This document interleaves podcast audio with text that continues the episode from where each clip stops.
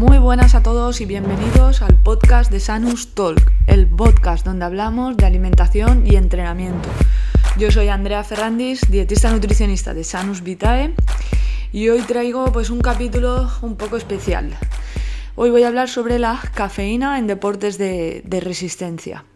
Los dos últimos episodios hice entrevistas una de ellas a Seila, una psiconutricionista que la verdad es que lo habéis petado en ese, en ese podcast con un montón de, escuchas, así que, muchas gracias y la verdad que Seila aportó mucha información de, de valor.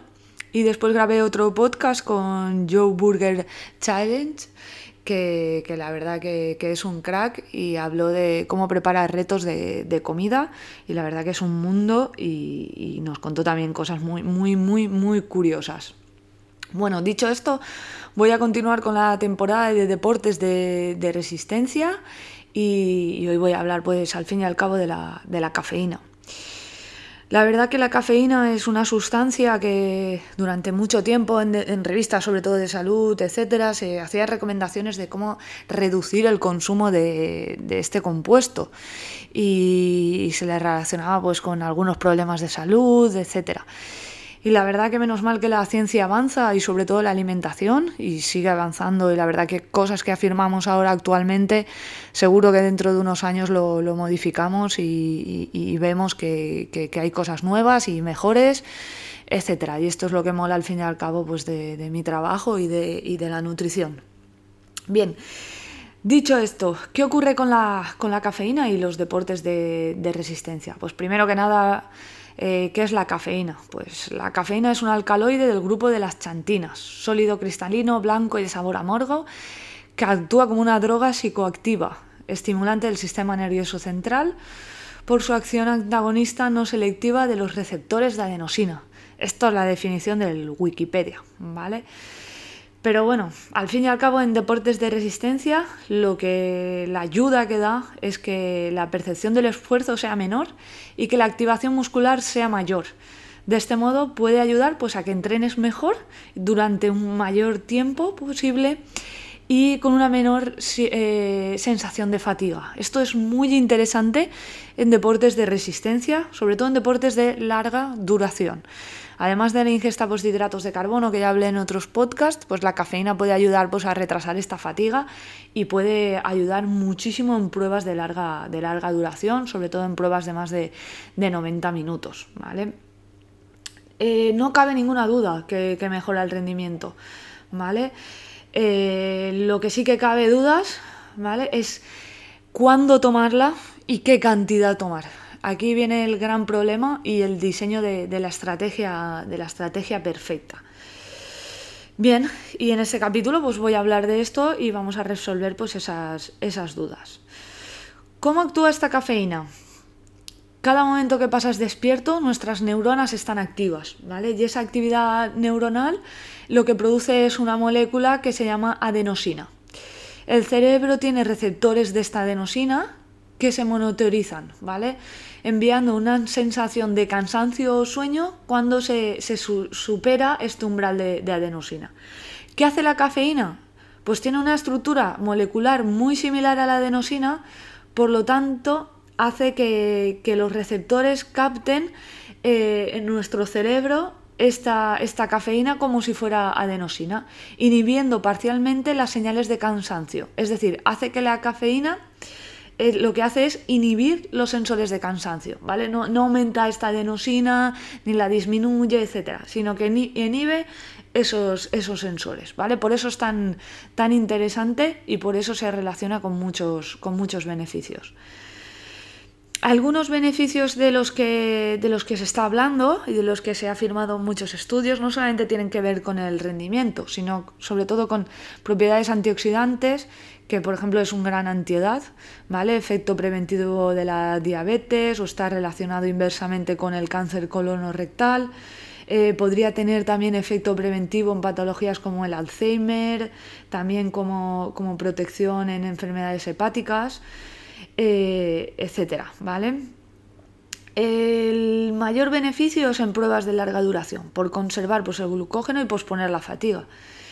y también tiene una capacidad anaeróbica facilitando un mayor volumen de trabajo en actividades de fuerza, ¿vale? Lo que, se eh, lo que daría lugar en un efecto pues, prolongado es aumento de la, de la fuerza, ¿vale? Pero esto tiene que ver con otros compuestos también, con tipo de entrenamiento, etc.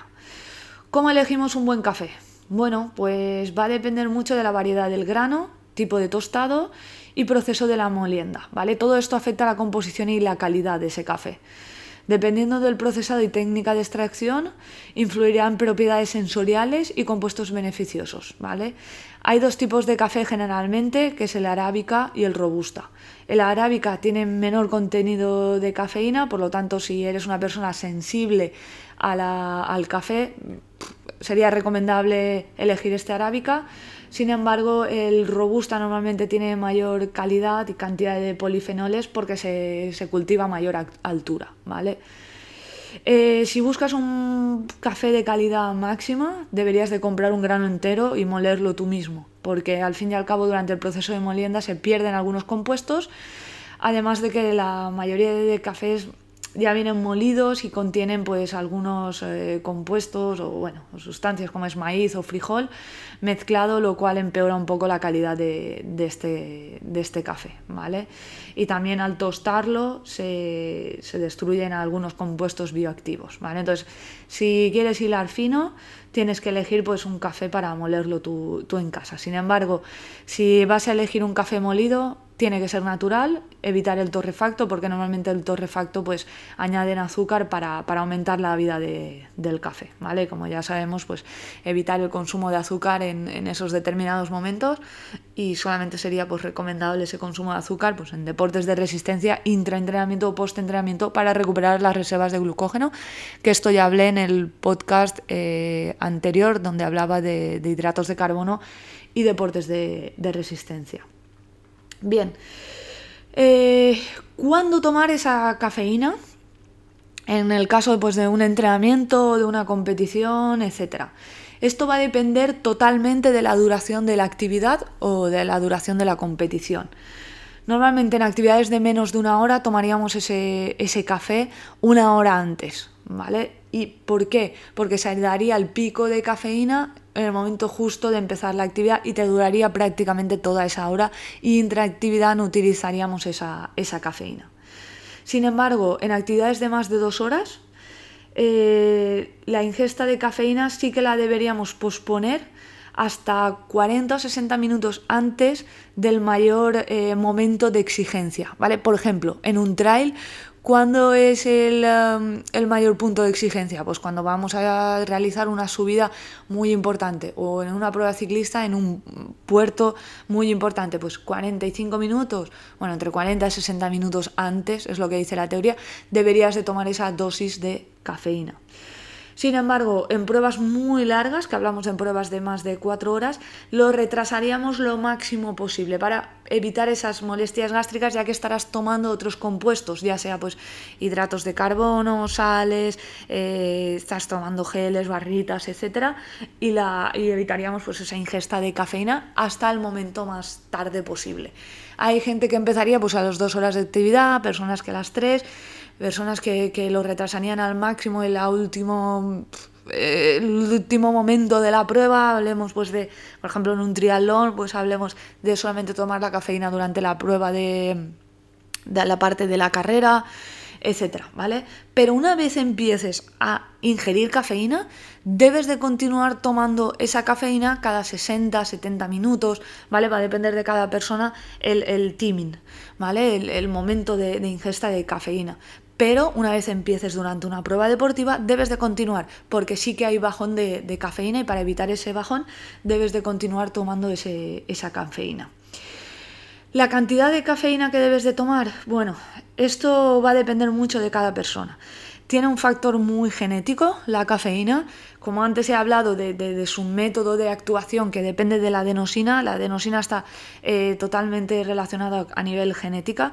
Todos conocemos a alguien que, se toma un café a las 10 de la noche y a las 10 y media está durmiendo.